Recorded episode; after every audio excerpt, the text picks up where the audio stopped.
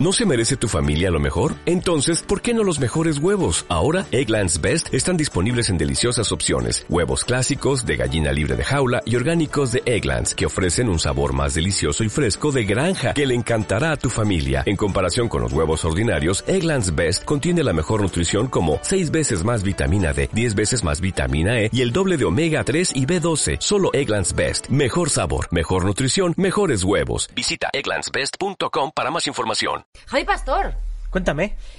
tengo que preguntarte por un objeto de teletienda que te compraste recientemente. Quiero que le expliques a la gente. Creo que sé cuál es, pero bueno, Ya. eh, dímelo. Y yo.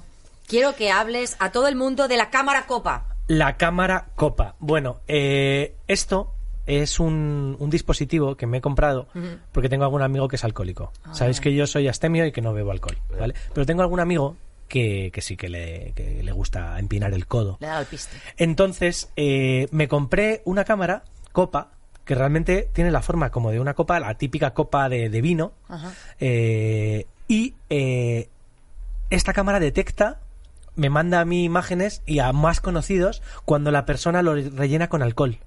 Entonces tiene como un sensor, una- un- visualiza el contenido líquido y cuando detecta que es alcohol, a varios conocidos, familiares, amigos de la persona alcohólica, la red de apoyo. en la red de apoyo, nos manda un mensaje. Entonces, eh, claro, la única condición que tiene que tener esta persona es que no tenga ningún otro utensilio del que beber. O sea, que solo pueda beber de esta copa, porque, Claro. porque si no, o sea, en el fondo, luego nos dimos cuenta de que era un regalo un poco flojo, porque podía beber directamente de la botella. Por ejemplo. Claro, o de Por una taza.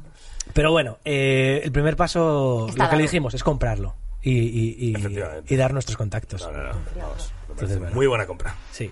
Eh, Ignacio, Así, dime. ¿Tú te acuerdas eh, ese cuento infantil Sí. que tú solías contar eh, a tus hijos de pequeños? Que era el arco Roma. Ay, sí. El arco Roma. Cuenta, cuenta el cuento del arco Roma. El arco, el arco Roma, efectivamente. Eh, bueno, esto es una pequeña lechuza. Es que Siempre empieza con esto es una pequeña lechuza. Una pequeña lechuza que, que nació en el bosque. Y estaba tan perdida. Y su gran sueño era convertirse en una estrella. Y claro, llegar a la gran ciudad. Claro. La ciudad más cercana que había allí era Roma. Pero la lechuza no sabía cómo llegar. Ay, ay, ay, ay. Pobrecita. Así que todos los días estaba triste porque no podía llegar a la ciudad y ser una gran artista. Hasta que de repente, un día, vio a unos arqueros que cabalgaban por el bosque. Vaya. Oh. Y ella puso en la oreja para escuchar a los arqueros. La típica oreja de Oh, lechuza. la típica oreja. Los arqueros hablaban de Roma. Oh. Hacían bromas, chanzas unos con otros. Hacían bromas. Efectivamente, bromas, sí señor. Hasta que uno de ellos, un poco ebrio, cogió un arco, una flecha y tiró diciendo, por allí está Roma. ¡Fum! Tiró la flecha. La lechuza no se lo podía creer, pero ¡fa! sabía ya la dirección. Y empezó a aletear, aletear, aletear, aletear, aletear, hasta que llegó a Roma. Oh. ¿Y sabéis por dónde entró a la ciudad? ¿Por dónde? Por el arco Roma. también- Y ahora es cuando acaba con esa frase final que siempre Sí, usa en sí, el sí, cuento. que- que la moraleja. Efectivamente, que es todos los caminos llegan al arco Roma. ¡Ay! El cuento ese. infantil, el cuento infantil de Ignacio López. Ay, qué bonito. Efectivamente. Eh, Ana, ¿Qué? cuéntame, por favor, yo sé que estamos, no que hay mucha gente escuchando esto, pero Sí. aquella anécdota que te pasó cuando eras más joven, Sí. que tiene que ver con, uf, el caballo ya. Vale. El caballo sí, el caballo llama. Eh, bueno, em, fuimos al zoo con el colegio. Ahora es una actividad denostada porque todo el mundo sabe que los animales tienen que estar en libertad. libertad, sí. Pero como yo soy pertenezco a la generación de la EGB, no entendíamos muy bien de sufrimiento animal, sí de ríos de España, pero no de sufrimiento animal. Así que me llevaron al zoo. El problema es que yo estuve mucho tiempo al sol porque me encantan los pingüinos. Los pingüinos tienen una costumbre muy bonita que es colocarse así para tomar el sol y me parece espectacular porque yo en esa época era muy creyente y me recordaban a Jesús. Entonces eh, me quedé mucho tiempo mirándolo, sufrí una ligera intoxicación solar y cuando llegamos a, la zona de las llamas pensé que eran caballos Oh. pony y se podían montar. No. No. Claro, yo empecé a gritar, el caballo, el caballo me llama. Era una llama, pero una llama, una llama alpina. Y Alpina. entonces, eh, bueno, eh, hubo algunos problemas para que me dejasen volver a casa. Eh, hay una zona que está borrosa, yo sé que estuve en un despacho, monjas gritándome a la cara. ¿Te escupió la llama? Eh, Ah, pues puede ser. Pensé, muchos años he pensado que era la monja, pero probablemente fue la Ah, llama la que me escupió. Claro, ahora, ahora encaja todo. Es un momento un poco complicado y desde entonces eh, no puedo ver películas de Disney con protagonistas animales porque Mm. me trae recuerdos horribles y amargos. Que no está Diana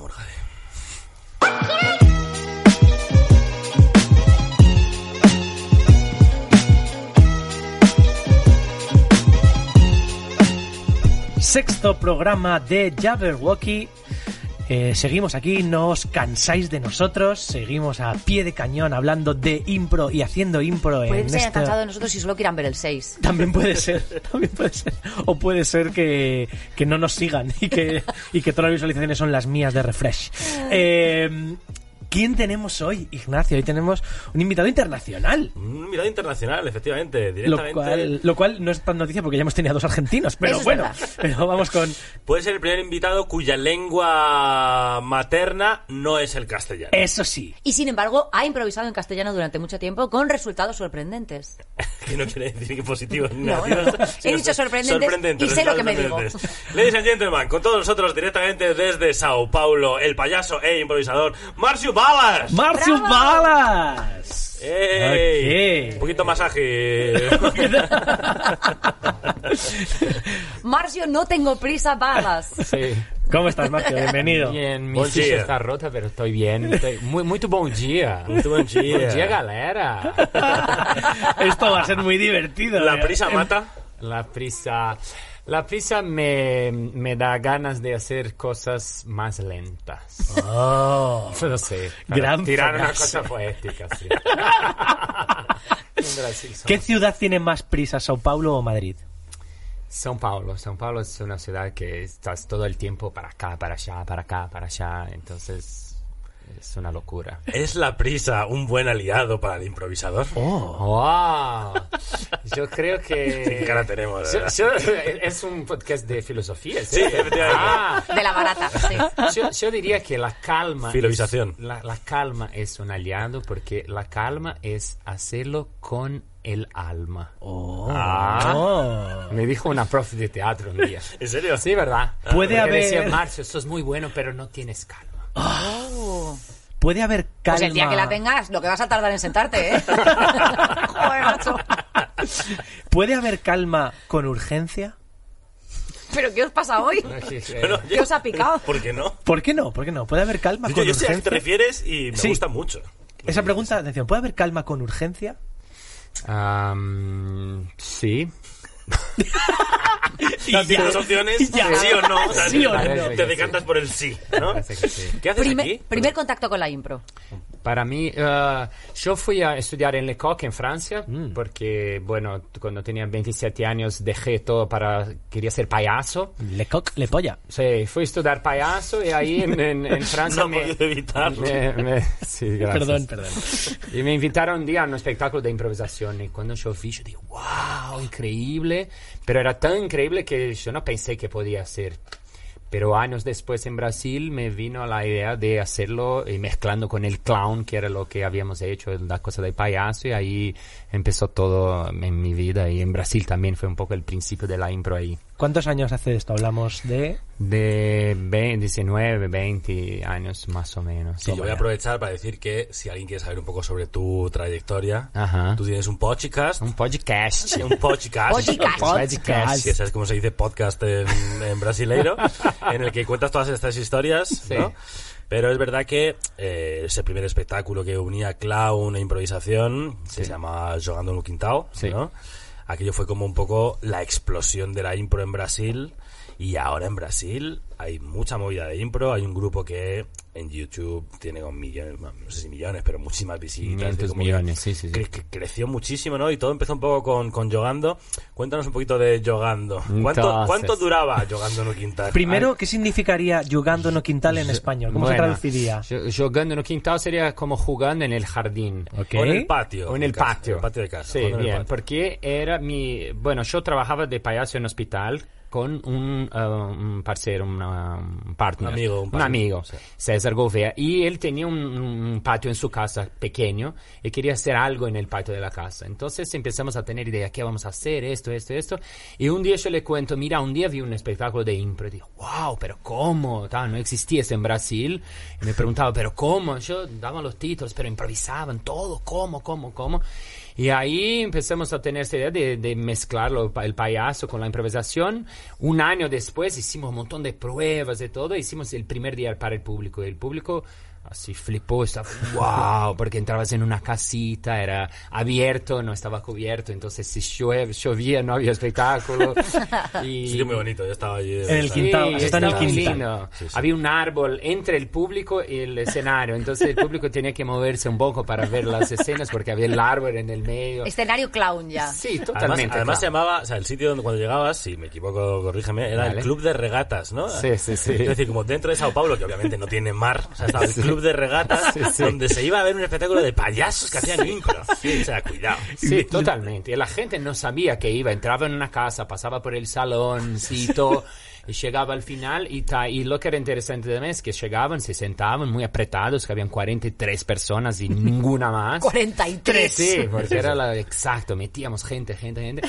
Y ahí cuando comenzaba el, el espectáculo, salía el músico y salían los payasos a servir caipirinha para la gente. Es que es un planazo eso, ¿eh? Y, mira que yo no, no un, un público pequeño de 40 es que todos tomaban la caipirinha antes, un vaso, para entonces hacíamos la caipirinha, todo hecho a mano, así, ¿no? Entonces la gente llega en un lugar, en un jardín, te dan caipirinha, hay 10 payasos, música, te abrazan, te reciben. Entonces era una locura, ¿no? Entonces hicimos esa mezcla del payaso y de la improvisación, que tenía como característica eso, que no era solo un espectáculo en el sentido de que, bueno, recibimos del público, comenzaba la impro. Hasta que comenzara la impro, eh, la primera, era más o menos una hora. Una hora antes de la primera impro, Sí, ¿eh? sí. ¿Y cuánto duraba todo el espectáculo? El espectáculo al principio duraba, porque tenía... Hora 10. intervalo, ¿cómo se llama el intervalo que? Intermedio, Sí, descanso. sí, descanso. De- duraba tres horas y media. Toma ya, más que una ópera de Wagner. Sí, era una locura. Claro, Porque pero con así- caipirinha tampoco se Sí, hace tan largo. eso ayudaba. Ya decíamos a la gente, sí, es para que les guste el show, ¿no? Porque tarda más un poco y... Pero fue muy impactante ahí en, en São Paulo porque la gente así nunca había visto nada igual. ¿no? Claro, pero de 43 personas que entraban, luego llegasteis a hacer jugando en sitios muy grandes Sí, donde claro. los payasos entraban en un autobús, Sí, sí, subidos sí. en un autobús de esto de Sí, escolar. Bueno, Sí, bueno, sí, bueno. Invitando a Caipiriña a todo el público. O sea, esto, la gaipiriña se ha mantenido. ¿cómo? Sí, siempre, siempre. Fue una marca de la cosa. La gente sabía que iba a tener. Para después, bueno, empezaron a tener eh, niños pequeños, entonces teníamos jugo de, de no sé qué para de ellos piña. también. Joder, no sé qué. Pero, ta. Y las entradas eran siempre muy impactantes en un teatro que, donde podíamos entrar en el escenario con, eh, entrábamos con un, un Fusco, el auto, el B, ¿cómo se Sí, llama este? el Beatle, ¿cómo se llama? Ah, sí, el escarabajo, ¿no? Escarabajo. Sí, un viejo, viejo. Entraba un- en, en el escenario y estaban y abría la puerta, ya caía un payaso abajo y empezaba a salir uno, dos, tres, cuatro, cinco, seis, siete, ocho, nueve, diez. Entraban diez payasos ahí porque la entrada era siempre un momento de la entrada, entonces siempre armábamos cosas increíbles y fue increíble ahí. eh, Bueno, al final hacíamos para 700 personas, se llenaba, fue una locura. Sí. Sí. ¿Cómo es para ti improvisar en un idioma que no es tu primer idioma? Hablábamos en el anterior podcast también con Borja Cortés de esto, ¿no? Porque él decía que lo pasó un poco mal en Berlín porque él no entendía mucho inglés, pero descubrió también que cuando el lenguaje no es tu fuerte aparecen otras cosas. Sí, sí. La verdad, la primera vez que improvisé eh, fue en Argentina. Me- me- me- casi estaba nervioso de, de- de salir, de, de decir, no, no puedo, no puedo, porque claro, hablo un poco así, pero otra cosa es crear, hacerlo. Pero como tengo también esta experiencia del clown, y el clown es este que juega con lo que tiene, juega con lo que hay, juega con lo posible. Claro. Y ahí me di cuenta en el primer día ya que, ta, que el público es muy cómplice porque te siente que están intentando tu mejor, que no logras. Cuando te sale un chiste que es más o menos, y a la gente, ¡eh! Porque te salió. Están dispuestos a verte fracasar y Sí. cualquier cosa que no sea fracasar es el exitazo. Sí. ¿no? Entonces, pero hay que... eh, Y hay una cosa así, hay dos cosas yo creo. Una es que te deja un poco más lento, y hablábamos antes de... de y, y a la escucha total. Y yo jugaba, que fuimos después de muchos festivales, la gente siempre decía, ah, Brasil, qué escucha tiene. Y yo decía, no es que tenemos escucha, es que no entendemos. Entonces tiene que estar ahí ve- mirando el que está haciendo, no, no te puedes perder. Entonces no estás armando historias, teniendo ideas, no, estás al 100% al Claro. momento presente. Y ahí, bueno, ahí juega con esto, el público. Cuando fuimos a- al Festival de Colombia, era nuestra segunda vez en la vida que jugábamos ma- match. No sabíamos las reglas, no sabíamos cómo jugábamos, no sabíamos armar historias. Llegaron en coche, ¿no? Al match. ¿Por sabíamos dónde nada. se entra? Ya cinco faltas sí. no más entrar. Por número ilegal de jugadores, por accesorio ilegal, por procedimiento, fa- ¿no? Chulería, todo. Sí, total, no sabíamos Cliché. las faltas. Ya visto en tu show. Jugábamos con el público. Y, pero en- en- nos pasó. Muy que- competitivos también.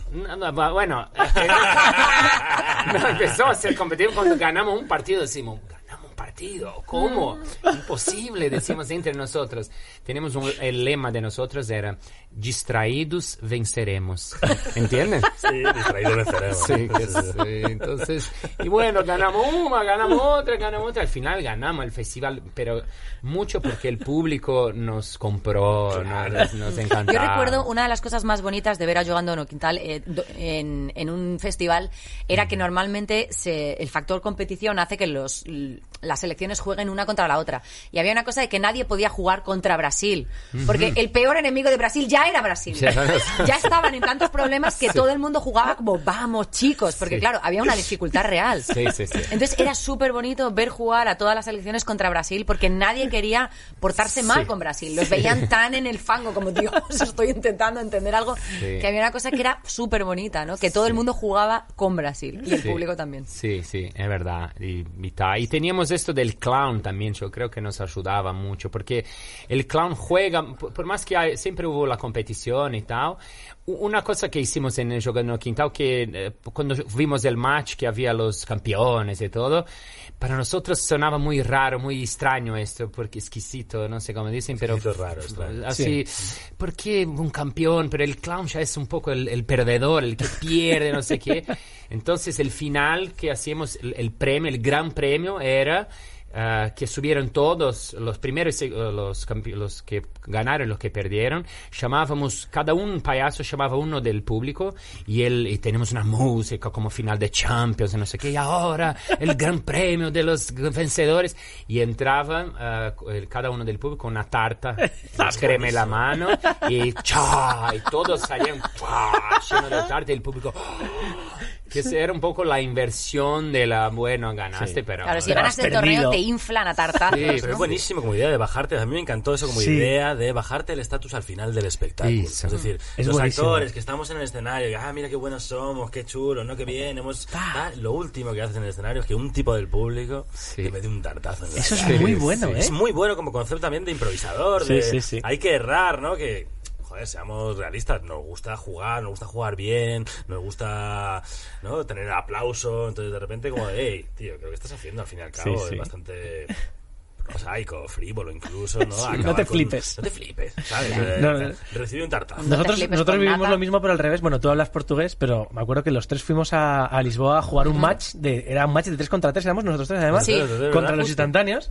eh, y el único que hablaba portugués era Ignacio. Sí. O sea, que nosotros estábamos un poco también flipando. Y además, el que menos quería salir para, para jodernos Para la joder. vida. Claro, decía, no, salid vosotros, salid Pero, vosotros. perdona que hagamos esto de inciso así rápidamente, pero he de decir que estos dos, que son buenos y que son ágiles, enseguida le dieron como un poco el hilo al idioma.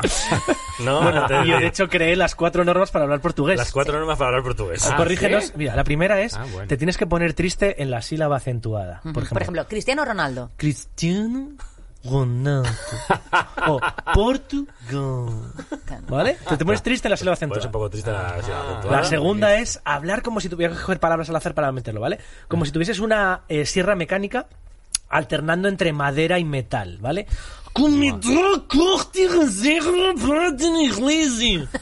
¿Vale? Esa sería, esa sería la segunda norma. Esa es la segunda norma. La tercera es que la palabra que buscas en español, eh, en, No portugués, primera. en portugués, es la que sería tercera o cuarta en español. O sea, cuchillo sería faca. Claro. Ascensores Ah. elevador. Peatón transiunchi. Esa es como buscas la tercera o la Tienes cuarta. que pensar que vives en Amar en tiempos revueltos. Por ejemplo. Utilizas un lenguaje que ya está denostado. Y la cuarta es que los verbos, eh, participios que se harían irregulares en español, se hacen regulares. Por ejemplo, he sido una tarta. Te he decido una cosa. Corrígenos si esto no La funciona. Sí, sí, 90%. 90%, claro que sí. Hemos corroborado que las normas para hablar portugués funcionan. Y después de inciso, yo te quería preguntar, Marcio, sí es una pregunta- igual una pregunta difícil, pero si tuvieras con, después de toda tu trayectoria, ¿no? y esto lo escuchan improvisadores fundamentalmente, como un consejo, ¿no? dicen que dar consejos es hablarte a ti mismo cuando eras más joven. Oh. No está mal, mí, a mí dar consejos tampoco me gusta, no sé a quién se lo escuché. Y dije, no es mala, ¿no? ¿Qué me diría yo? Un consejo que le dieras a los improvisadores. Nada, una cosa así como... En lugar de preguntarte, define una improvisación en una palabra. Claro, llevas 20 años improvisando. ¿Qué, qué le podrías decir a alguien que escucha este podcast y dice, ¿por dónde empiezo? O un consejo de hoy. Un consejo de ¿sabes? hoy. De yo diría, no sé, la primera que me viene es que el, el- aprendizaje se hace en, en el hacer. Entonces, mucha gente, ah, hace muchos cursos, pero hay que hacer las cosas, hay que meterse, hay que hacer de- en el parque, hacer, eh, eh, de, de probar, de juntarse con gente, de cuanto más lo hace, mejor va a ser. Entonces, las horas de vuelo son obvias. Pero mucha gente eh, quiere estudiar demasiado en lugar de meterse para lanzarse, ¿no? Entonces yo, yo creo que una cosa sería de, de, de lanzar. La otra cosa, eh, no sé si los que están comenzando, pero cuando empiezas a, a trabajar un poco, es un poco pensar qué quieres decir, qué, qué, por qué estás haciendo, qué quiere decir. Porque para mí la improvisación es algo eh, importante, eh, y que, que estás ahí para, con un fundamento, con, para algo. Entonces, ¿qué quiere decir? Y la tercera es que, qué risa quieres también, ¿no? ¿Qué risa que- quieres? Sí. Que- Especificidad en la risotada. ¿Qué risa Sí, quieres? Porque hay la risa jajaja, la risa jejeje, la risa jijiji, no, hay todo tipo de risa. Es verdad, y al principio te contentas con la jajaja, después, opa, quiero, eh, o no. Claro. O hay gente que está todo el tiempo haciendo lo mismo y tal, le da igual. Pero, ¿dónde quieres llevar este del público? Yo, yo creo que es esta la cosa. Porque muchas veces, ustedes saben bien, el público quiere ir a un lugar. Pero a- cabe a nosotros a pensar dónde quiero llevarlo para que le, le sorprenda, que le lleve a algún lugar que salga del espectáculo y diga, wow, ¿no? Porque, porque yo digo, estamos hablando un poco de esto, ¿no? Un espectáculo, fuimos a ver un espectáculo de, de, magia. de magia y tal. y era interesante porque de, a- a de salir ya estábamos, ah, pero ¿cómo era? ¿Cómo era? Hoy mismo no sé cuánto nos acordamos del espectáculo. Y para mí, eh, yo digo que hay hay un espectáculo tiene su duración y tiene el tiempo que dura. ¿Entienden? Sí. Es decir, la- su duración es, bueno, duró una hora, pero así, ¿cuánto dura? Si al día siguiente te acuerdas un poco del espectáculo, bien. Si seis meses después, un momento, wow, te viene algo, bien. Si años después te acuerdas, wow, bien. Y si eso fue un espectáculo increíble, cuando yo digo un espectáculo, hay, hay espectáculos buenos, increíbles, y hay unos que son eternos. Este te acuerdas para siempre. ¿no? ¿Has visto algún espectáculo eterno que recuerdes ahora mismo? Tadán, De impro. Sí. De impro. Bueno, es, eh, no, es muy relativo en el sentido de, de- de que conoces o no, pero me vienen dos. Uno, yo- cuando yo fui el Acción Impro de Colombia, haciendo un espectáculo de mm, un long form y que tenía momentos eh, en serio de drama. Yo me acuerdo de una escena que estaba David, el improvisador de... ¿Haciendo entró- drama, David? entró solo para hacer una escena en un- con un psicólogo. Y bueno, me encantó una cosa que me acuerdo hasta hoy, que entró solo, en eso eran cinco, ¿no? Sí. Entonces ah, entró para comenzar y, ta, ta, y empezó a hacer una escena buenísima, solo de un, un punto de vista del, del psicólogo, que no víamos el paciente. Nadie de los otros entró, lo que fue lindo porque los- lo dejaron y en un minuto, dos, tres, cuatro, cinco fue una escena gigante, no sé, tipo diez minutos solo y ahí se terminó esa escena y me pareció así lindo porque uno fue una escena muy fuerte, no fue una escena de risa, yo nunca creo había visto una escena que no tenía risa ninguna. Y la otra cosa que me llamó mucho la atención es que los otros no entraron. Y me pareció lindo esto y me pareció esto muy sencillo en, el sentido de que los otros no entraron pero es ah, eso es la escucha que queremos en la impro. No Cuando hace uno falta que entres Eso. ahora. Si está funcionando, ¿para qué vas uno a...? no entra, es lindo que, que vea que el otro está ahí y que dejemos que él. Y que, y entonces- que te aguantes la tentación de querer jugar, porque Sí, cuando mola lo sí, de la escena, sí, es te terrible. salir. Sí, sí, no logras. Al principio no logras. Quieres salir, y quiere entrar, y quiere hacer, y quiere componer, pero... Entonces fue un espectáculo que me, me, me sorprendió. Va, Cuando vi Impro Madrid haciendo el Shop Sway también, para nosotros era muy nuevo. Entonces vimos y wow, este es español. Después no, después no. Después era una mierda. Después, no, ¿no? pero es verdad, era nuevo para nosotros. Entonces fueron espectáculos que nos llamaron mucho la atención. Así. Bueno, pues vamos a avanzar. Vamos a pasar a nuestra sección Polos Opuestos, el debate, en el cual Marcio nos va a dar una categoría de competición. El debate que esta vez va a dirigir Ignacio. Competiremos Ana y yo defendiendo a dos personajes que saldrán al azar. Eh, y también podrás hacer intervenciones externas sobre este debate, lo que quieras preguntar, ¿vale? Preguntas, preguntas, está, es sí. un debate. Es un debate. debate. ¿Es Entonces, todo el, ti- el tema? El tema, ¿en, qué, tema. ¿en qué Ah. competición, en qué disciplina de competición van a competir dos personajes? Ajá. Tipo, eh, hemos tenido eso, pelar patatas muy bien, hemos tenido dibujar sin salirse, colorear sin salirse, estoicismo, sí, todo esto. Ah. Am, el tema del, del debate es am, filosofía para niños de 7 años. Muy bien. Perfecto. ¿Sí? ¿Quién Gracias, Marcio. Muchas gracias ¿quién por de estos venir, personajes Marcio, puede gracias. hablar mejor sobre filosofía? Efectivamente. Tú tienes Oliver a- Atom. Oliver- salió, no me gusta. Oliver Atom salió. Ah, salió Benji Price, es Salió verdad. Benjamin en Price. un- Es verdad, Ah, es verdad. sí voy a cambiar, lo siento, Javier. Gracias. ¿No? Eh, vas a tener. Scooby-Doo. Scooby-Doo. Scooby-Doo. Efectivamente, Scooby-Doo. O. Al Gore. Al Gore. Al Gore. Bueno, el debate está ¿Sabes ganado. quién es? Es que- Al Gore, el pre- de Estados Unidos. el que fue vicepresidente Ah, de sí. Estados Unidos. El que Bueno, le hicieron ahí cosas raras. Vamos a tener un debate encarnizado sobre cuál de los dos es. ¿Cómo era? Filosofía. Filosofía para niños. de El que siete. mejor hace filosofía para niños de 7 años entre Al Gore y Scooby-Doo. Scooby-Doo. Bueno, para empezar, soy un dibujo animado enfocado a este target, o sea, a niños de 7 años. O sea, si para empezar los niños me van a ver más a mí que a Al Gore, que es un político gris que nadie le va a ver. Pero bueno, me van a ver a mí. Aparte, la filosofía que enseña Scooby-Doo es que a partir del miedo puedes conseguir objetivos. Él es un perro asustadizo, es un perro el cual va con un grupo de gente mucho más valiente que él. De hecho, Scrappy es mucho más pequeño y valiente. Y él, siendo un cagao, al final resulta un héroe. Entonces, esto para mí enseña a muchos niños a valorar su miedo como un mecanismo de defensa que te lleva a conseguir tus objetivos. Tiempo. Eh, muy bien, es el momento de refutar. Eh, defendamos a Al Gore, recordemos vicepresidente de Estados Unidos Correcto. durante la Sí. Clinton. Perdón. durante la era Clinton. Bien, me dedico a gobernar un país y cuando pienso en un país, pienso en un niño de siete años.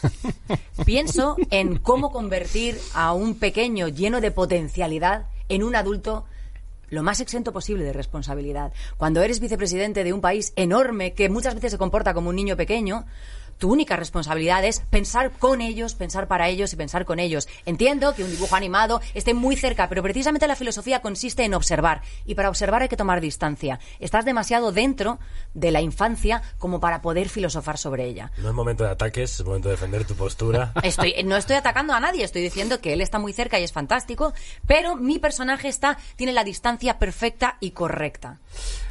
Ahora sí es el momento de atacar al contrario. He dicho que Eh, yo estoy demasiado dentro, para mí ya está demasiado fuera del debate.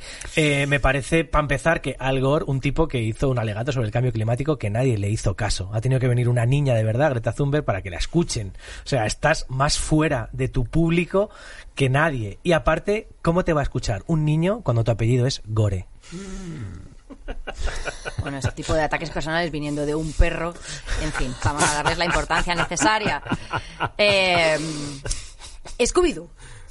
¿Qué filosofía hay detrás de una serie que lleva 20 años alimentándose de que hay un señor, que es el dueño de un edificio, que normalmente es un empresario, se pone una máscara, todos tenéis una miopía galopante y no veis que es un señor con una máscara durante todo el episodio, hasta que al final se lo quita y con una bolsa de papel ha conseguido engañar a un montón de adultos que hacen caso a lo que dice un perro, lo cual ya habla mucho del criterio que tienen. No, adelante, seguid enseñando filosofía vosotros. Claro que sí, sois la razón por la que la han quitado de los colegios. ¿Acaso no es la filosofía desenmascarar a los demás? Efectivamente, estoy desenmascarando que eres un farsante y la trama No sé, de tu serie de ¿alguna dibujos animados es una basura. ¿Qué quieres hacer alguno de los dos contendientes? Eh. Hablar sobre el miedo, ¿no? Que está tan está de moda, el coronavirus. el tenemos un audio de un niño que nos mandó al programa. Ay. Hola, tengo, soy, soy José, tengo siete años y quería saber del presidente que quiere componer clase de filosofía, pero quiero jugar. ¿Qué me decís? José. Créeme, ahora mismo tenemos un presidente que tiene tu misma edad y le dejamos jugar con todo menos el botón rojo. Bueno, pues hasta aquí ha llegado el debate de hoy. No sabemos exactamente quién ha ganado, tampoco importa Tampoco demasiado importa porque lo que se pretende es eh, la gente que, que piense. Además, si hubiésemos ganado, nos hubiésemos llevado un tartazo, ¿no? Total, Así que mejor perder. ¿Y quién gana en la filosofía? La impro. Bueno, sí, la Vamos impro, es a seguir hablando de impro, aprovechando que está aquí Marcio hoy. El tema sobre el que vamos a hablar hoy es la mezcla de disciplinas. Por ejemplo, mezclar el clown y la impro, o mezclar el teatro gestual y la impro, o mezclar eh, cualquier otra cosa que se os ocurra, la Danza música y la impro, impro. danza, e impro, ¿no? la mezcla de disciplinas en improvisación. Por lo pronto, como mezclar el teatro y la impro. ¿no? La impro no es teatro, ¿no? Son dos disciplinas distintas, el teatro, el teatro textual y la impro. Por ejemplo, ¿no? ya que estamos, yo lo que sé, eh, Bagagen, que es tu último espectáculo, que es un solo. No te has puesto triste en la sílaba acentuada, por eso. Perdón, Bagagen. Ah, ahora sí. Bagagen, eh, ¿qué? ¿Es impro? Bagaging eh, fu- fue un problema cuando vino la asesoría de impre- prensa preguntó, pero es un espectáculo de impro. Yo digo, no, no es de impro. Ah, es una comedia. Yo digo, no, no es una comedia. Ah, entonces es un drama. No, no, tampoco es un drama. El teatro, no, no, ¿qué es, Marcio? Tengo que poner el- ¡Ay, caipiriña! Antes de empezar. Di, busco el jejeje. Entonces es una mistura ahí de un poco de teatro, porque hice- al final ten- tengo media hora de texto y media hora de improvisación. Pero yo no diría que es un espectáculo de improvisación, yo diría que es un espectáculo con improvisación. Ajá.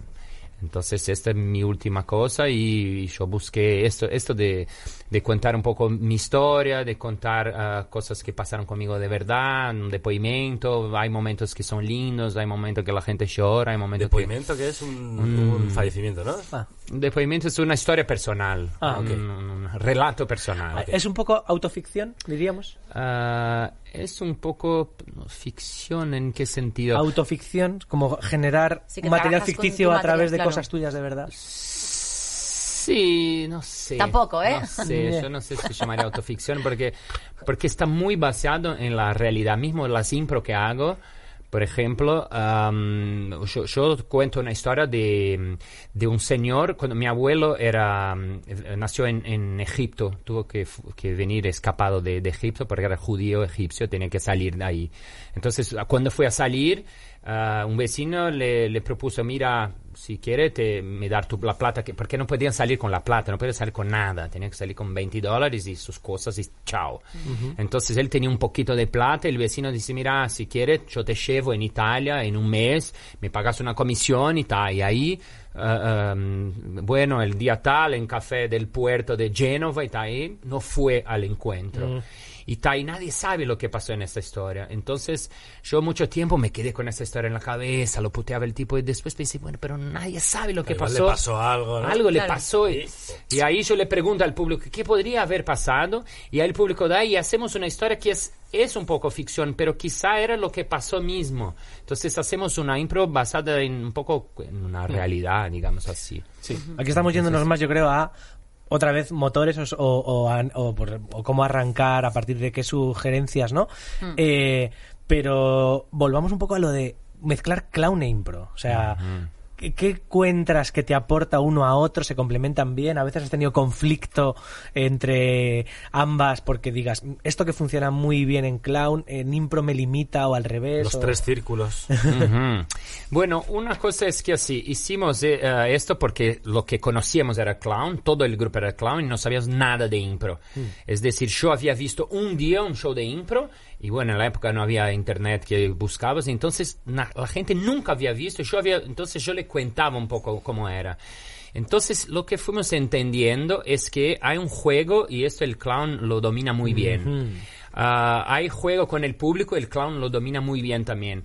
Hay juego en el momento presente, el clown lo domina muy bien también. Entonces hay muchas cosas que tienen en común la impro y el clown. Entonces yo entendí esto muchos años después. Es que tienen principios comunes, esto de estar en momento presente, de estar jugando, el sí, el, el clown lo que propone uno es muy común al clown. Ah, él, él, él es mayor, eh, habla eh, ruso como nadie y el otro, sí, sí, hablo como nadie, claro. Sí. Porque, ¿no? Entonces está mucho en el sí, aceptando propuestas, es, es un sobreaceptador de propuestas. Entonces, ah, am, yo creo que por eso salió muy bien. Después vine a entender cuando empezamos a intercambiar con Impro Madrid, con Acción Impro, con grupos de afuera, es que hay cosas que son distintas ahí, porque, por ejemplo, el improvisador va hacia la historia. El clown va hacia la relación, va eh, en lo que pasa en el momento y se puede, puede estar ahí todo el tiempo. Les doy un ejemplo de una escena que me viene en la cabeza siempre cuando hablo de esto. Un día estábamos haciendo eh, una improvisación en el Polo Norte. ¿No? Entonces estamos ahí y, y bueno, estamos en el barco y vamos al, al Polo Norte. Y estamos navegando y alguien dijo, ah, no sé quién va a llegar ahí en Polo Norte. En un momento, uno de los improvisadores mira en el público, hay un señor con la barba blanca Ah, y, Buenísimo. se- y ahí grita, ¡Papá Noel! Y sale del barco, de la y sube hasta el señor arriba. ¿no? Es decir, para todo. Y el primero, ¿no? Ahí el segundo del equipo va también. Claro. Y el tercero va también. Y ahí se sienten el, el- el señor para hablar con él. Y, ta. y ahí, bueno, y ahí están los tres. Cuando pasa, está pasando el tercero, el otro equipo que no estaba jugando, del tres, se levanta y van ahí también. Entonces hace una cola para el Papá Noel. Ahí los cuatro que juegan en la banda, guitarra, batería, salen, que se quitan los instrumentos y suben. Entonces tiene ahí nueve payasos esperando para hablar con Papá Noel. Cada uno se siente en el colo, lo abraza, lo besa. Y ahí pasan 15 minutos, ¿no?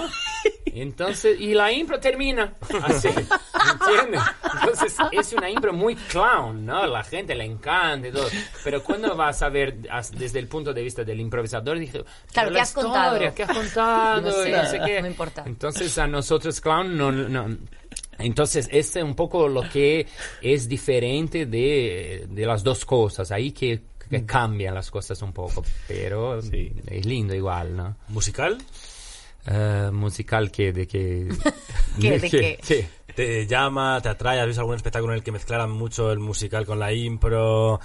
Eh, yo sé que hay como dos o tres talentosos también en Brasil a la hora de cantar, pero creo que lo utilizáis más como estilo en los espectáculos que como, Sí. como un espectáculo que no esté más unido a otra disciplina como puede Sí, ser. no existe mucho porque en Brasil eh, los actores, bueno, no, no- no es como acá, no sé, por ejemplo, en Estados Unidos que canta súper bien, acá también, yo creo. En Brasil, bueno, la mayor parte de los improvisadores no canta muy bien. Entonces, igual en Jogando hacíamos un- una, una, una prueba musical, que era que tenían que ir a la banda, la banda salía, entonces con la guitarra, y, había días, por ejemplo, que era yo, César y, y Nando, que no tocamos nada, nada, tipo, nada, nada. Entonces era un desafío también lindo, porque con... tan, tan, tan, tan, tan. Claro, podía salir terrible, pero por veces el público vía que no jugás. Y cuando logras hacer un día que hicimos una canción que la gente cantó y que fue así, fue increíble porque ta, no sabes jugar, estás jugando, entonces este el payaso está pronto para todo en ese sentido. Bueno, Ana, tú hiciste musical, Sí. que era una mezcla de... O sea, un, impro- un musical improvisado. Sí, era un- una obra de teatro musical improvisada. Teníamos, Ah. trabajábamos géneros musicales para, para trabajar las melodías y el tipo de ritmos y a, a nivel musical los dos impro- o sea, los dos improvisadores músicos proponían ritmos y melodías que no teníamos preparados y los actores teníamos que crear una historia y cantar entonando con, con las propuestas que nos hacían. Es verdad que sí que estudiamos diferentes géneros, pues como el lírico o la ópera rock o, no- o hacíamos como diferentes géneros musicales también para, para podernos ubicar en diferentes sitios. Y nació en Jardines, eh, tenéis momentos que son de textos fijos. Sí, hay, hay- Hay- es algo también muy en el estilo de Bagage que contaba Marcio, de muy unir eh, el teatro más al uso de texto con, con la improvisación. Eh, luego también a mí sí me gusta ver pues de repente, yo qué sé, ¿no? O, me gustaría ver cómo se puede mezclar, que sé, con otras disciplinas. O sea, más en Corten, por ejemplo, sí que lo que hacíamos era trabajar con un tipo que dibujaba. Sí, Mm, nosotros también en, Amelia también con Diego Ingol Claro. dibujaba y otro retratista, José Sí, Ra. También, También. Omar y... Eso está muy guay. Y bueno, Diego y luego el yo creo que dibujo. deberíamos hablar del sound painting también.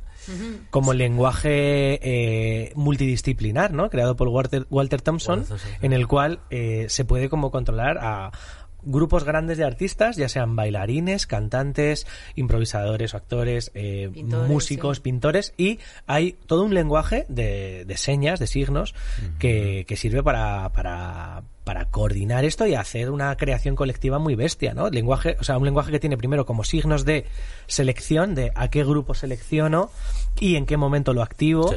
eh, órdenes claras, ¿no? Y, y el ir jugando con eso. Omar, por ejemplo, lo utiliza un montón, Omar Galván. Sí, o, sí, sí. o, bueno, todo esto que se creó de, de la Big Band, ¿no? Entonces yo creo que eso es una mezcla muy, muy bestia. Sí. No sé, ¿Qué, qué ¿habéis- formatos te gustaría ver como maridados con la impro? ¿Qué te da curiosidad o qué te gustaría probar? Wow, Igual que tú has ver. explorado mucho el clown, Ajá. Eh, unido a la impro, ¿qué te gustaría ver o qué te gustaría hacer de pronto? Explorar. No sé, es una buena pregunta. Pues no sé, no sé. Lo, que hoy día me gusta, me gusta mucho los jardines en ese sentido de ser un espectáculo con impro, es decir, usar un poco la impro también, que no sea entero de impro. y, y mezclarlo con el teatro. Me gustó esto. Hoy día me gustan los espectáculos que tienen no sé, que son así, una cosa que me gusta mucho en improvisación y ta, a mí me gusta todo, soy muy fan de la impro, sí, porque me- es mismo los juegos, hace 20 años que hago y todo, y todos los miércoles en Brasil hace 8 años hago uno de juegos y todo, sí, que no soy este que, ay, no puedo más, sí, yo puedo, me gusta, voy a- ahora voy al festival de, de, de Sintra, ay, Marcia, hay formatos de este, y no, no, no, no, yo no quiero jugar más, no puedo, yo, no, me meten todos, mí me gusta. Eh, pero igual am, me gusta de ver impro que tenga un cuidado estético teatral. Eh, es decir, que tenga un pensamiento de luz, de iluminación, un diseño, que tenga un pensamiento de figurino, ¿cómo se llama? Sí, Costume, vestuario. vestuario, que sea vestuario, vestuario, que tenga una concepción, que tenga una buena entrada, que, que sepa lo que va a decir, que tenga texto. Así, para mí es algo que me para mí, esta improvisación que hay mucho en Estados Unidos, por ejemplo, y tal, que son muy buenos, llega con lo que va, que es que, que- bueno, puede ser una jam de impro, pero si, si te metes a hacer un espectáculo, para mí hay que hacerlo un eh, espectáculo, hay que pensarlo, hay que sentar, no hay que hacer cualquier Entrar en cosa. autobús, Sí, hacerlo bien. Sí, ahí Yo por sí. último así también para mezclar disciplinas, eh, mezclar la improvisación con la presentación profesional de eventos y, Sí. y saraos empresariales. Sí. Al fin y al cabo también estás mezclando dos disciplinas, Sí, es verdad. ¿no? Es verdad, es decir, estás... Es una charla, sí. Es, es- y, y hay que decir que Marcio hace mucho eso, le va muy bien, no haces mucho de maestro de ceremonias en grandes eventos para empresas y tal, y utilizar la impro para llevarte al público de calle. Sí, sí, sí, sí. Sí, una cosa que por, eh, me di cuenta y bueno, después como ustedes trabajando mucho con el clown, el, la impro es así. Hay una filosofía de la impro que me gusta mucho, que yo entendí que era lindo, que era esto de, que más que una técnica es una manera de ver el mundo, de ver las cosas, de estar en el mundo. Entonces, esto es muy lindo. Esto yo, yo he escuchado de los alumnos, ay, esto es un curso de vida. Yo decía, no, es un curso de impro. Digo, entonces me, me parecía un poco, ah, ah. Pero después de tanto escuchar, cuando vi a la persona, la gente que llora en fin de curso, no sé qué, yo dije, wow, existe algo, hay, hay algo ahí, ¿no? Digo, hay algo lindo. Entonces ah, am, empecé a compartir esto en, en- en empresas, en una manera de charla, pero para contar a la gente qué podría sacar de la impro para tu vida, para tu día a día, para tus relaciones, para tus cosas en la vida. y, y es, es gracioso para nosotros porque trabajamos con eso, pero al mismo tiempo es algo lindo, ¿no? Entonces yo creo en eso de verdad. Entonces a mí me gusta hablar de esto, entonces me metí a eh, ir a empresas y hice lo mismo contraté un tipo para ayudarme, dos, eh, un equipo, hice una charla bien hecha, con principio, con medio, con PowerPoint, bien hecha para que el, que, porque es como un espectáculo también, una Claro, charla es que final, es, es que ¿no? es al final lo mismo, ¿no? Siempre Sí. tengo que pensarlo y hacer un buen producto final. Sí. esté bonito, que sea lindo, ¿no? Sí. Me está acordando también lo que hablamos el otro día, de la improlucha de México, que mezclan coreografías Sí. de lucha libre mexicana en mitad con una banda de rock tocando, ¿no? También. Y me acuerdo un espectáculo eh, que hicieron, pero esto era concreto para un evento de una, de una empresa de catering que hacía sushi, que me lo encargaron a mí, pero yo no podía, y lo hicieron eh, Raquel Racionero y Omar Galván, que era comías cosas y a partir de eso generabas historias. En plan, con lo que te Ah, había provocado lo que comías, ¿no? Quizás un poco más también una sugerencia distinta, no es tanto una mezcla de... Pero bueno, como que estaba el mundo culinario ahí mezclado, ¿no? De cierta manera. No sé, habría mil maneras más, yo creo, de mezclar cosas. Yo siempre intento mezclar juegos con impro. O sea, estructuras de juegos de mesa, de cartas, de videojuegos incluso, llevar eso a, a la improvisación, estamos en ello. Pero bueno, yo creo que la mezcla de disciplinas es una cosa muy positiva. Para Sí. no encasillarnos también, ¿no? Como para ir Y para, buscando... para abrirte universos también. Claro. Es decir, si de repente te juntas con unos músicos que son increíbles. Claro. bueno, tienes- estás trabajando con gente que es mucho mejor que tú. Siempre hay que rodearse de gente que sea mejor que tú. Sí. ¿no? Eso, o sea, yo sí que es una cosa que diría de, oye, chicos, o sea, estar con gente que sea mejor que vosotros porque ¿de dónde vas a aprender? Sí. Entonces, Bueno, o júntate con gente peor y te haces rico. Son las dos opciones. estamos hablando de somos improvisadores. Ya, o sea, bueno. Salvo que Oye, oye, hagas- aquí, aquí hay como una especie de, de- de, mm, mito de que el improvisador es un muerto de hambre. Perdonadme, pero hay compañías en España que viven de puta madre de la impro y que ganan mm, mucha pasta. Hay una o sea, compañía en España Sí, sí, no. O sea, yo no, no voy a, no voy a, que ale- no voy a destaparlo a liebre, pero vamos, que tampoco se saque la conclusión de que la gente Eso que es. se dedica a la impro vive la indigencia porque no es verdad. y además la impro en España goza de muy buena salud y hay mucha gente que vive de lo que hace improvisando exclusivamente y viven muy bien. Que es que de repente también aquí hay una llorería que tampoco, ¿eh, Es que yo no amigos? estoy para nada de acuerdo. O sea, que igual hay en toda España 40 personas que puedan vivir de improvisación. Bueno, 40 eh, tirando a lo alto. Vale, Pero ¿quieres que te cuente cuántos cómicos viven de eso? ¿O cuántos magos? ¿O cuántos bailarines? Claro, es que... Pues Sí, más. es una parte pequeña, ¿no? Claro, exacto. Siempre, pero... Sí, pero yo ayer flipé, no. hay mucho mago por ahí. Que vive bien. Que, que, o por lo menos que también son mucho más conocidos. Es decir, ¿no? Ahí estábamos, sin embargo, improvisadores conocidos. Bueno, es verdad que en España los grandes medios de comunicación no se han puesto a favor de la impro y, y siempre ha habido como pequeños intentos de, de, de unirlos que no han surgido. Se han hecho pilotos de espectáculos de improvisación para televisión triunfado. y nunca. Pero una cosa es no ser popular y otra cosa es no, gastar, no, no ganar dinero. Claro. Y Pues, se puede vivir sí. muy bien de la impro, por suerte, además. Creo que la impro goza de muy buena salud en este país Sí, y que sí, también hay que mandar un mensaje positivo. Que si no, y que si no, también hay una cosa Sí. que está un poco distorsionada, que es como, no, claro, los pobres improvisadores. Bueno, hay gente que vive guay de hacer esto. Y está muy bien. Y se lo merece. Sí. Avanzamos. Siguiente sección. eh, sección que llamamos Combres Nambiados, en la cual mezclamos dos términos, su parte inicial, su parte final, para crear términos nuevos de nuevas ficciones. ¿Tenéis algún combre nambiado Sí. hoy? ¿Qué preferiríais? ¿Las uvas del coro o los chicos de la ira? Uh, Las uvas del coro. Yo prefiero los chicos de la ira, ¿no? Que es un Es poco. que mola. Los Pero chicos de las la uvas ira. del coro no os da como curiosidad. Las uvas del coro me parece un poco a que te ha pillado Nochevieja en misa. ¿No? Pero también podría ser como una historia de detectives algo así. Las uvas Claro, del las uvas del coro, aparece un racimo de uvas, sale de un cadáver, ¿sabes? En una podría ser, abadía. podría ser, pero es que los chicos de la ira. Es que los chicos de la ira, ya. Puede ser un clásico. Pero también podría de- ser un grupo de ska, ¿eh? sin ¿Qué preferís? ¿El Señor de Las Vegas o Living Los Anillos? El señor de Las Vegas. O Living los anillos. O Living Los Anillos.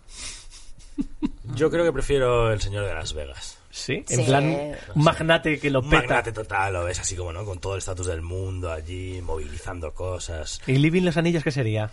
Living los anillos es una comedia romántica, ¿no? De estas de que te dejan plantado en el altar. Que te has olvidado, eso, que te has olvidado de, de- de ir Sí. o... ¿No dicho en algún sitio? Sí, un poco novia la fuga. Eso, exactamente eso. Tenía una que era, es que puede ser, la fiera, la fiera en Manhattan o misterioso asesinato de mi niña. Uh. A mí, la fiera en Manhattan me recuerda un poco a Godzilla, ¿no? Un rollo Godzilla, Sí, una, ha ahí, escapado claro. un King Kong y tal. Pero me, me interesa misterioso asesinato de mi niña. Misterioso asesinato de mi niña. Porque aparte diciendo no es- mi niña es como... mm, Claro, y Es es, que- de, no es... Claro, misterioso asesinato de la niña es has sido tú. ¿Sabes lo que te digo? Sí. Hay algo ahí como muy turbio. asesinato de mi niña. Es un poco Twin Peaks. Hay ¿Qué algo ahí preferís? del padre de Twin Peaks. Eh, ¿Regreso prodigioso o el chip al, chip al futuro?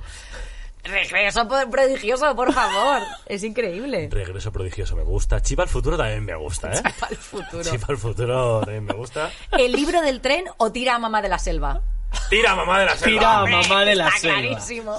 Tira. Está clarísimo. O sea, te llama no hay mucho más la atención competición. por la sorpresa, ¿no? Tira mamá de la selva. Tira mamá de la selva, que está ahí enganchada, que no quiere, no quiere volver a la No a la civilización. ¿Los hombres de la fila o el último G? El último G. El último G es como que ya eh, 3G, 4G ha Sí. llegado ya Tiene al último nivel de comunicación El máxima. último ¿no? G es un poco Asimov, ¿no? Sí, yo estaba pensando en otra cosa. En el punto G. quizá. Madre mía, cómo estás, ¿eh? No, joder, pero qué sé, lo que me ha venido, ¿qué vas a decir? Eh, ¿Cariño encogido y a lo loco o con faltas a los niños? Cariño encogido a lo loco. Cariño encogido a lo loco. Encoger a lo loco el concepto, ¿eh? Pero con faldas a los niños, Con cuidado. faldas a los a los niños, niños. con faldas a los niños me gusta Cuidado, bastante. que es como un dramita francés, un poco trufó, ¿eh? Con Yo faldas estaba a los pensando más en Alemania, pero vamos. Digo en serio, de repente me estaba como el tambor de jalata. Película europea, sí, sí, con película Haneke, Algo turbio ahí. Haneke o Fatih Akin. Eh, Estamos en ese terreno. Twin Woman o Pretty Pigs. Pretty Twin- a mí Pigs. Twin Woman. Twin Woman. Las gemeliers, Los ¿no? gemelos. Pretty Pigs es un poco... Pretty Pigs. ¿Tú qué prefieres? Ah, no, sé si entiendo. Prefiero no hablar. Pretty Woman, Ajá. Twin Pigs, Ah, Pretty. Pigs o Twin Woman. Pretty Pigs. Pretty Pigs. Estás conmigo, Marcio. ¿De qué va Pretty Pigs? Ah, bueno, una película muy buena que Sí. tiene cinco estrellas en Netflix. eh, está muy bien avaliada por todos. Contenido, contenido. Bueno, el contenido es una trama ¿Por dónde que la empezar? gente no puede lograr de parar de ver. Cuando termina una, entra en la segunda, en la tercera. ¿New Ángeles o los York? ¿Cómo, New cómo, cómo? Ángeles. ¿New Ángeles? O los York, para Uh. vivir. ¿Dónde vivirías? ¿En New Ángeles o en los York? En los York. Yo creo que viviría, que viviría en, en New Ángeles. Es que New Ángeles suena un poco como marinador, ¿no? Suena un poco a, a, po- a posapocalipsis eh, tipo de manga. Total. Eso Sí, sí es total. verdad, claro. Pero los York es como vivir en un jamón. Sí. O, o muy inglés, ¿no? Los York. Claro. Vivo en Eso los es York. York. Sí, tiene Ya, algo, ¿no? Como victoriano, vivir en los York. Sí. Bueno, pues esta ha sido Combres Nambiados. Vamos a hacer la entrevista contra reloj. Es decir, Marcio, te hemos hecho una entrevista al principio. Vamos a repetir esta entrevista en dos minutos, luego en un minuto, luego en 30 segundos y luego en 15 segundos. Ah, Está. ¿Conmigo? ¿Juntos? Contigo. claro. Así que- salir, te presentamos. Eso es. Tienes, Ah. tienes que salir y te, te daremos paso. Directamente de Sao Espera, Paulo. espera, espera, que le damos Ah, tiempo, no tiempo. Y tiempo. Directamente de Sao Paulo, improvisador y payaso, Marcio Balas. Hola, Marcio, Un ¿qué placer tal? ¿Cómo estar acá. estás? Muy bien, muy ¿La bien, prisa mata? Ah, la prisa es, es un programa de filosofía, esto. eh, ¿qué? ¿Quieres Bueno, hablar sobre que- la calma? Sí, la calma es con alma, mencionó una profe de teatro. Ok. ¿Puede haber calma con urgencia? Ah, sí, pues yo creo que lo importante es estar ahí en el momento presente. Con lo que has tardado en sentarte, calma tienes. Sí, ¿no? Sí, creo que sí. ¿Qué pasa con jugando? ¿De Pues dónde yo- viene el nombre? eh, Bueno, jugando en, jugando en el jardín, un patio, diríamos un patio de la casa, porque empezó en el patio de una casa y Ajá. así nos pusimos clowns. ¿Primer contacto con la impro? Bueno, cuando fui a un espectáculo de improvisación fui a hacerle coca en Francia. Le Ah, polla. bueno, sí, buenísimo. Ahí va, fue fue en Brasil. buenísimo. Muy bien. ¿En qué consistían tus espectáculos eh, al principio allí que se hacía en el patio? Ah, sí, en principio juntábamos ah, ah, 10 payasos, que yo trabajaba con un payaso en hospital, con payasos de cosas, nos juntábamos, hicimos, el público cuando vi, wow, wow, increíble, porque entraba en una casita, era todo lindo, lleno de lucitos. ¿Había y tal. caipiriñas? Sí, caipiriña, le damos caipiriña a la gente. ¿A servíamos 43? A 43 todos, eran. De uno a uno, 43 caipiriña cada uno. y ¿Había así. un árbol que dejaba ver mal? Sí, entre la gente y el público había un ¿Algún árbol. consejo? Sí, yo diría que hay que probarlo y hay que pensarlo como un espectáculo, hacerlo bien, no hacer cualquier cosa. ¿Cómo consigues improvisar cuando tu idioma no es el idioma de los demás improvisadores? Bueno, eso me costó mucho. La primera vez que fui a Argentina, ah, la gente no entendía, tal, pero después vi que esto era bueno y tal. Entonces decimos, distraídos venceremos y una vez ganamos un campeonato en portugués. ¿Había algún premio raro a los que ganaban? Ah, sí, le damos una tarta en Una la tarta cara, en la oh, cara. Oye, sí. ¿cómo podríamos nosotros hablar portugués? No sé, por ejemplo, poniendo de triste la sola acentuada, portugués. Vale, Y hay más normas que ahora mismo no voy a explicar. vale. Porque Hay no otras son, tres. son otras tres normas, Sí. ¿no? Efectivamente. Que Eh, luego improvisasteis para más gente, ¿no? En teatros muy grandes. Sí, después fuimos al teatro de 700 personas, entramos en un auto, en un Beetle. ¿Cómo se llama el Fusca, el Beetle? Beetle. Beetle, Un escarabajo. Un escarabajo. Sí, salimos 10 payasos. ta, ta, ta, ta, ta, Y en un autobús escolar, ¿verdad? También entramos en un autobús que la entrada era increíble. Fin de entrevista. Ok. Vamos a repetir esa entrevista en un minuto. Ah, va. Ok, entendí. Tienes que Ahora- salir, tienes que salir. Ah. La entrada tiene que ser la entrada, Marcio. Sí, Tienes no te que- caigas, ¿vale? Ven en un Beatle, ven en un Me da pereza lo de andar. No, como- Y tiempo. Directamente de Sao Paulo, payaso, improvisador, Marcio Balas. Uy, has venido más rápido que antes. Acá, qué bueno. ¿Qué tal la calma? Ah, bueno, la calma es, es un programa de filosofía. ¿Hay calma con urgencia? Ah, sí, yo creo que yo tenía una prof que decía que la calma es eh, tener con alma. ¿Y tú no tenías? Pues madre mía, el día que la tengas. ¿Jugando? Giocando Quintao comenzó porque yo vi un día un espectáculo de improvisación y dije, wow, wow, qué increíble. Ella hacía payaso en hospital y queremos hacer algo en el jardín de la casa de mi 43 amigo. personas con caipirinha tras un árbol. 43 Club de regatas. Sí, es porque tenía una no tenía piscina, pero un chiste, pero la gente entraba y vía, entraba dentro de la casa. ¿Y cómo improvisas en un idioma que no es el tuyo? Bueno, eso es, me cambia. La primera vez que fui a Argentina vi que ah, ah, no hablaba, pero a la gente le gusta. Ganasteis un torneo y todo. Sí, ¿Tenéis un lema? Sí, distraídos venceremos, Al- que es decir, distraídos venceremos. ¿Algún consejo para la gente que nos esté escuchando? Ah, no, bueno, que, que, que, que haga mucho, que haga mucho. ¿Y si ganas, qué te dan? Si, si ganan tortada en la cara. Turtus. Pues muy bien dicho en ¿Hablas portugués. portugués? Sí, bueno, hay tres normas más, pero no da tiempo. Fin de entrevista. ¿Crees que esto era rápido? Hay que repetirlo. En 30 segundos. 30 segundos. Vamos. Atención. Tiempo. Payaso, improvisador, Marcio Balas. La calma mata. Ah, sí, la urgencia más fue gran filosofía. Te sientas despacio. Ah, bueno, es calma, es con. Jugando en Quintao comenzó por payaso, vi en Francia una vez y tal. ¿Le polla? Sí, 43 personas. ¿Caipirinha? Caipirinha para cada uno de ellos. ¿Las Sí, regatas? La regata porque no tenía piscina, pero Dame un chiste. consejo. Sí, bueno, que haga, haga mucho, que haga cu- cuidado. Si nadie, Cuidado. habla, si nadie habla tu idioma, ¿qué haces? Bueno, hay que jugar con ese, el público le encanta, al final distraídos venceremos de nuestro ¿Te tema. gustó Acción Impro? Sí, me encanta, buenísimo. Chup y luego ya. mm, Sí, ¿y cómo Fin de entrevista. Última. Última en 15 segundos. Última en 15 segundos.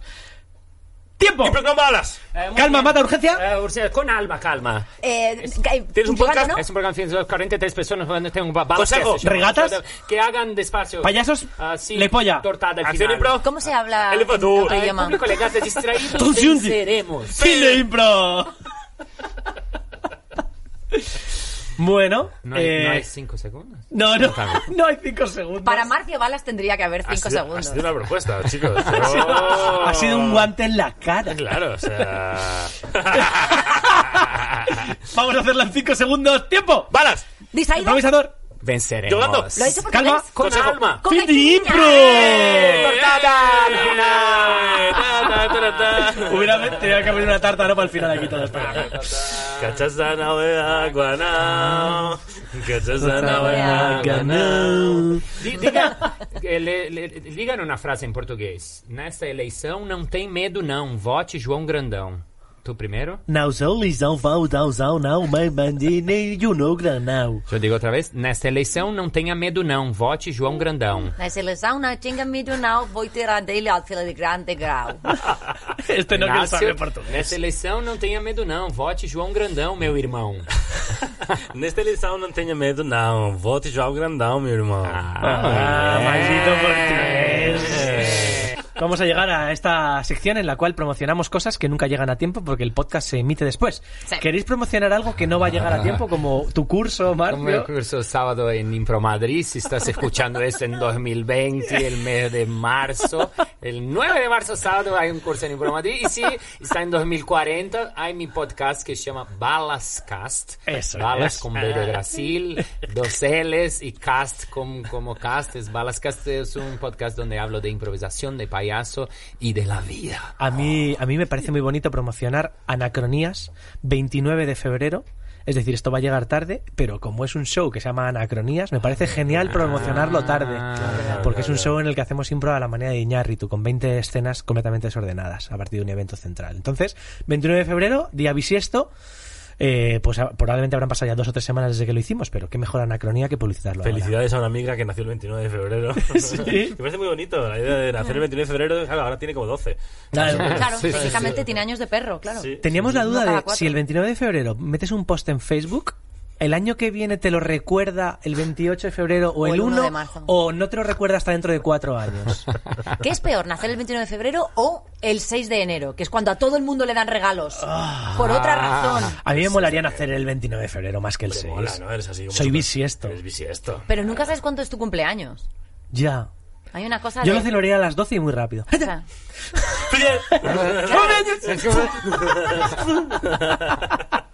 En plan, eso fue lo efímero. Vamos a acabar leyendo un fragmento del Jabberwocky, en este caso el Fablistanon, que continúa así.